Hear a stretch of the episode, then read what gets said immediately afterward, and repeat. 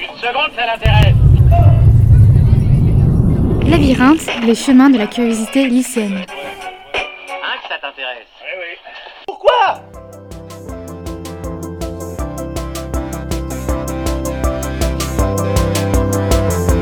Bienvenue dans Labyrinthe, un podcast lycéen qui fait du lycée et de la société un véritable labyrinthe de curiosité.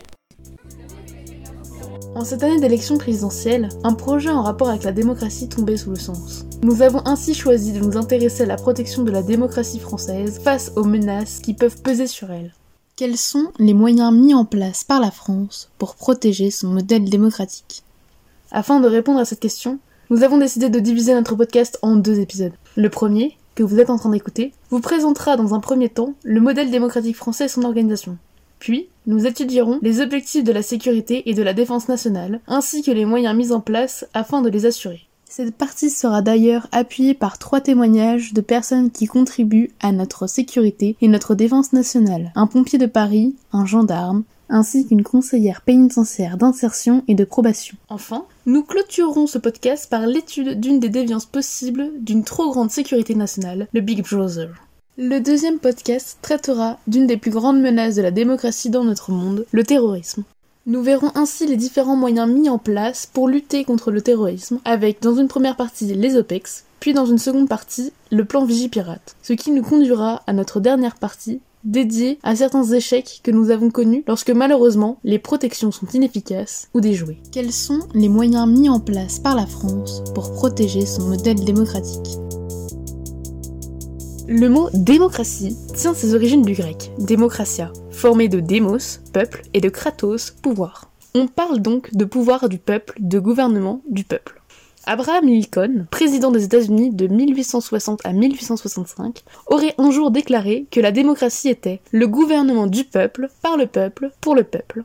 Suivant ce principe, la souveraineté appartient donc au peuple, qui choisit ceux qui le gouverneront. Il existe deux grands types de démocratie, la démocratie directe et la démocratie représentative. La démocratie est directe lorsque les citoyens, réunis en assemblée, exercent directement leur pouvoir en prenant par exemple des décisions à main levée. La démocratie est représentative lorsque les citoyens choisissent les représentants pour exercer le pouvoir en leur nom, système que nous avons en France. Notre démocratie française s'appuie également sur différentes valeurs. Tout d'abord, la démocratie doit garantir l'égalité civique. Le but n'est pas d'assurer les mêmes ressources à tous les citoyens, mais de garantir l'égalité de tous devant la loi, grâce à l'impartialité de la justice. C'est ce qu'on appelle l'état de droit. Ensuite, la démocratie doit assurer les libertés fondamentales des individus, et cela passe par la séparation des pouvoirs. En séparant le pouvoir judiciaire, législatif et exécutif, la liberté des citoyens est protégée, puisque ce n'est pas un seul homme qui possède tous les pouvoirs et qui fait comme bon lui semble. Enfin, la démocratie doit organiser la vie politique de façon à permettre l'expression de toutes les opinions. C'est le pluralisme politique. Il s'exprime par la tenue d'élections libres, au cours desquelles le peuple élit ses représentants au moyen du vote ou du suffrage universel, égal et secret. Mais il ne faut pas oublier que la démocratie est fragile. Elle est sans cesse à défendre et à consolider. La défense, c'est l'ensemble des actions ayant pour objectif d'assurer la sécurité du territoire, ainsi que la vie et les intérêts de ceux qui l'occupent. La défense nationale fut et demeure dans l'histoire une nécessité face aux menaces potentielles contre l'intégrité territoriale des États, pour défendre leurs intérêts économiques et politiques dans une société internationale. En France, la défense est démocratique. En effet, le peuple vote pour le président qui devient le chef des armées. Puis, son gouvernement est chargé de l'application des lois de programmation militaire votées par le Parlement. C'est également le Parlement qui vote le budget de l'armée et qui décide si l'armée intervient ou non dans un conflit. Le pouvoir politique est élu par les citoyens. Ce sont les armées qui appliquent les décisions dirigées par le chef d'état-major des armées. L'armée comporte quatre composants. L'armée de terre, l'armée de l'air, la marine nationale, dépendant du ministère de la Défense, la gendarmerie, qui elle dépend du ministère de l'Intérieur. Le livre blanc fixe la stratégie française de défense et de sécurité nationale et précise notamment son articulation avec la politique de sécurité et de défense commune de l'Union européenne avec l'Alliance atlantique. La défense nationale est l'un des premiers recruteurs publics de France au vu des effectifs qu'elle mobilise. Ce sont en effet plus de 270 000 personnes qui travaillent aujourd'hui pour la défense nationale. La défense représente le deuxième poste de dépense du budget de l'État en 2021 pour un montant d'environ 39,2 milliards d'euros, soit 13% du budget total. La France a développé une culture de la défense nationale forte. Pour défendre les intérêts nationaux, les armées françaises interviennent sur la scène internationale. En effet, la participation de l'armée française aux opérations extérieures en dehors du territoire national est aujourd'hui prépondérante. Sous le contrôle d'organisations internationales comme l'Organisation du traité de l'Atlantique Nord, OTAN, la France participe donc aux opérations de maintien de la paix ainsi qu'à des opérations humanitaires. Cependant, dans un monde de plus en plus complexe et mondialisé, la défense et la sécurité ont été repensées dans le cadre de la défense globale afin de préserver les enjeux politiques et économiques majeurs. En effet, si les missions traditionnelles de la défense ont permis pendant une large partie du XXe et du XXIe siècle de répondre aux menaces spécifiques de cette époque, les transformations résultant de la mondialisation et de l'interconnexion croissante des risques et des menaces ont nécessité une redéfinition de ces missions. De ce fait, la défense globale doit assurer la sécurité face à une multitude de risques, et ce, à toutes les échelles. Cette défense a pour objectif d'assurer la défense économique du pays, en son intérieur, mais aussi en dehors, afin par exemple de lutter contre les trafics d'armes, de drogue ou de contrefaçon, la défense culturelle, qui assure le rayonnement de la francophonie à travers les actions des ambassades et des consulats dans le monde. La défense civile, qui doit prévenir et protéger la population des risques et des dangers, qu'ils soient naturels ou technologiques, en France et à l'étranger. La défense militaire, qui doit prévenir les menaces par la récolte de renseignements et par la lutte contre la cybercriminalité ou les cyberattaques. Elle doit également dissuader par la dissuasion nucléaire à échelle nationale et mondiale et par le plan Vigipirate à échelle nationale et locale.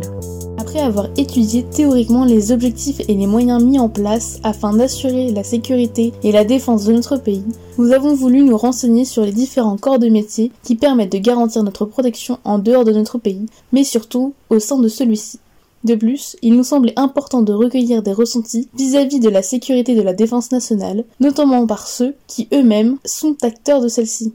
Pour ce faire, nous avons interviewé Benoît, pompier de Paris, Coralie, conseillère pénitentiaire d'insertion et de probation, ainsi que Théo, gendarme. Les réponses de Benoît et de Coralie seront lues par deux de nos camarades, puisque l'échange s'est effectué par écrit.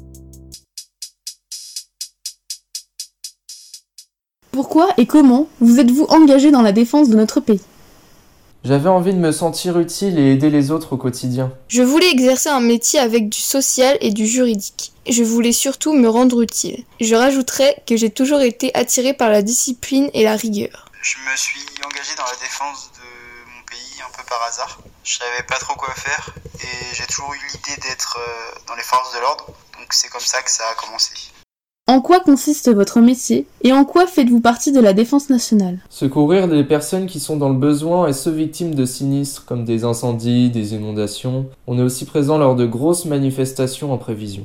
Je suis conseillère pénitentiaire d'insertion et de probation, CPIP. Je travaille au sein de la maison d'arrêt de Fleury-Mérogis en région parisienne. J'ai une double mission, mission de sécurité en prévenant la récidive et mission de réinsertion métier de gendarme consiste à maintenir euh, l'ordre et la sécurité de la population. Pour moi, c'est pour cette raison en fait que ce métier rentre dans le contexte euh, de la défense nationale, car euh, bah, c'est vraiment une de nos priorités. Que pensez-vous de la sécurité en France? Malgré ce que l'on peut dire, je trouve que en France, la police est assez présente, mais pas assez respectée par l'ensemble de la population, comme peuvent l'être aussi les pompiers d'ailleurs. Je ne sais pas trop quoi répondre. Je pense que nous sommes un État sécuritaire, mais que nous connaissons une montée en flèche des insécurités. Le terrorisme, les violences conjugales en sont des exemples. Mais je pense aussi que nous savons nous adapter aux nouvelles menaces. Par exemple, et pour parler de ce que je connais, il y a des protocoles particuliers pour prendre en charge les violences conjugales et des terroristes en prison. Concernant la sécurité en France, pour moi, elle est correcte, dans le sens où, pour ma part, moi, je me sens en sécurité en France. Et si on compare avec d'autres pays, on se rend compte qu'en France, les conditions de vie et la sécurité sont, sont bien meilleures. Voilà, il y a, tellement pire ailleurs que moi, pour ma part, en tout cas, euh, on peut pas se plaindre euh, vis-à-vis de ça. Trouvez-vous qu'il y ait une véritable évolution entre la défense actuelle et celle du siècle dernier? Alors oui, il y a une véritable évolution pour moi entre le siècle dernier et euh, la défense nationale actuelle, ne serait-ce que des technologies maintenant qu'il n'y avait pas auparavant, qui permettent de défendre beaucoup mieux le territoire, la population, etc. Pensez-vous que le Parlement accorde un budget assez conséquent consacré à la défense et à la sécurité de la France? Oui, euh, le budget pour la défense est l'un des premiers budgets en France, peut-être trop par rapport à d'autres budgets, mais ça reste mon avis personnel. Je pense que non. Même si je dois reconnaître que le budget a augmenté nous concernant, il reste cependant insuffisant. Pour ma part, le Parlement il n'accorde pas un budget assez important euh, à la défense et à la sécurité. Donc je contribue à la, à la sécurité et à la défense en France. Donc forcément, dans ce contexte, nous, on aimerait bien toujours avoir plus d'effectifs, plus de moyens pour, pour assurer nos missions. Donc forcément, là, la question va être un peu faussée du fait de mon appartenance à ce corps de métier. Y a-t-il assez d'emplois selon vous pour gérer la sécurité et la défense de notre pays?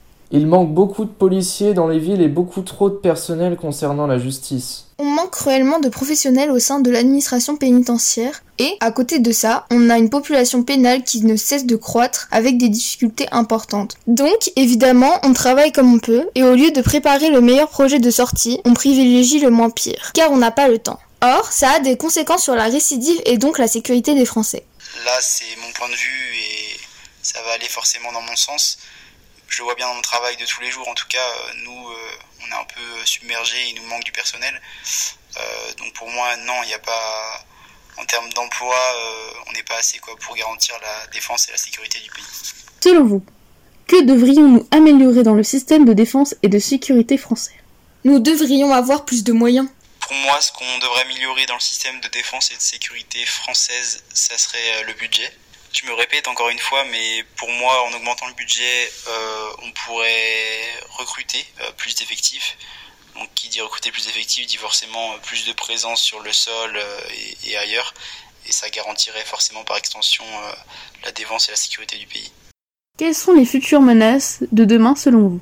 Les cyberattaques sont les menaces de demain. Selon moi, le plus probable serait une attaque nucléaire. On n'est plus à l'abri de rien, j'ai l'impression. Euh, concernant les futures menaces, j'en ai aucune idée, honnêtement. Euh, je ne saurais pas imaginer les menaces qu'on pourrait rencontrer par la suite. Après, euh, des menaces qui font peur, c'est ce qui s'est déjà produit, tout ce qui est, tout ce qui est lié au terrorisme, etc. Donc, donc voilà, qui est, qui est une des principales craintes des forces de l'ordre et une des principales missions aussi qu'on défend pour, pas, pour éviter ce, ce genre d'incident. En effet, comment pouvons-nous imaginer les futures menaces de demain? Comment pouvons-nous nous préparer au mieux, ne sachant pas ce que demain nous réserve et ce à quoi nous serons confrontés? Il se pose aujourd'hui la nécessité de poursuivre la rénovation des missions de la défense nationale dans un cadre régional et international. Pour cela, les stratégies de défense sont en constant changement, progression, perfectionnement comme l'amélioration et le renforcement des partenariats européens. Ainsi, l'armée innove et se modernise afin de se préparer à faire face aux défis de demain. Chose que nous pouvons constater par exemple grâce au développement des nouvelles technologies comme la présence de 739 drones dans l'armée de terre en 2021.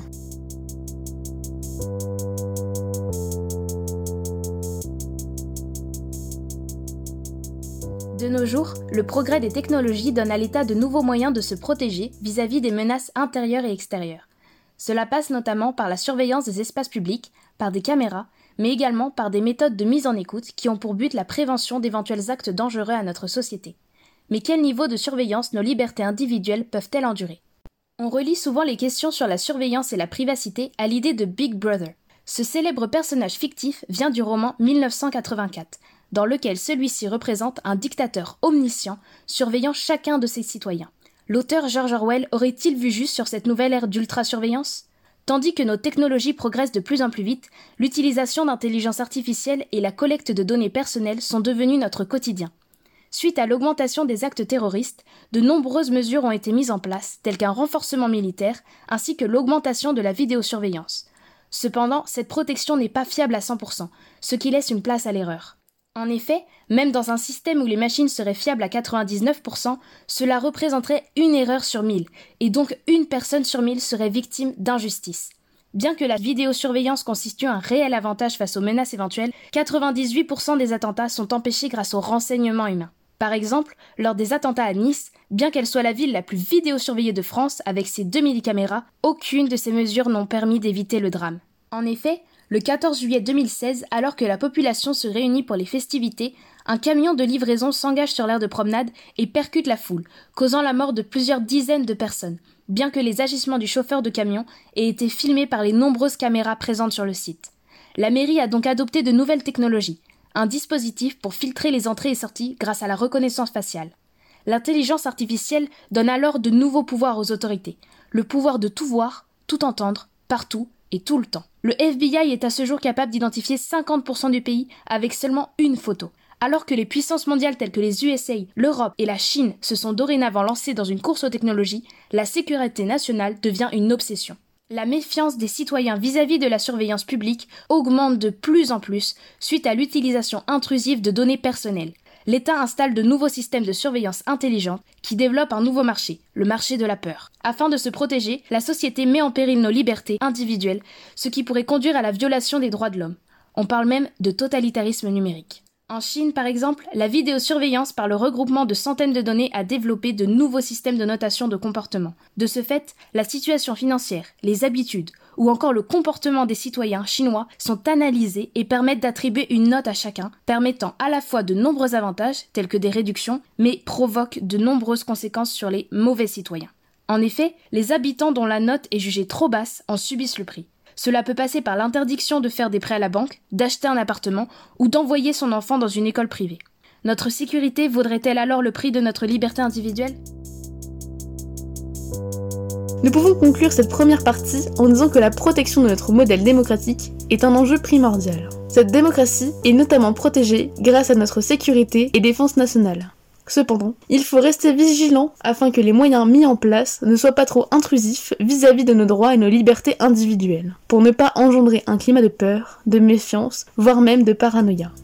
Nous vous remercions de votre écoute et nous vous invitons dès à présent à écouter la suite de notre podcast. Les podcasts sont réécoutables sur une plateforme dédiée aux audioblogs hébergés par Arte Radio. Les podcasts sont mis en ligne sur Labyrinthe, les chemins de la curiosité lycéenne, et réécoutables via les réseaux sociaux et le site du lycée. Nous espérons que ce podcast vous a plu.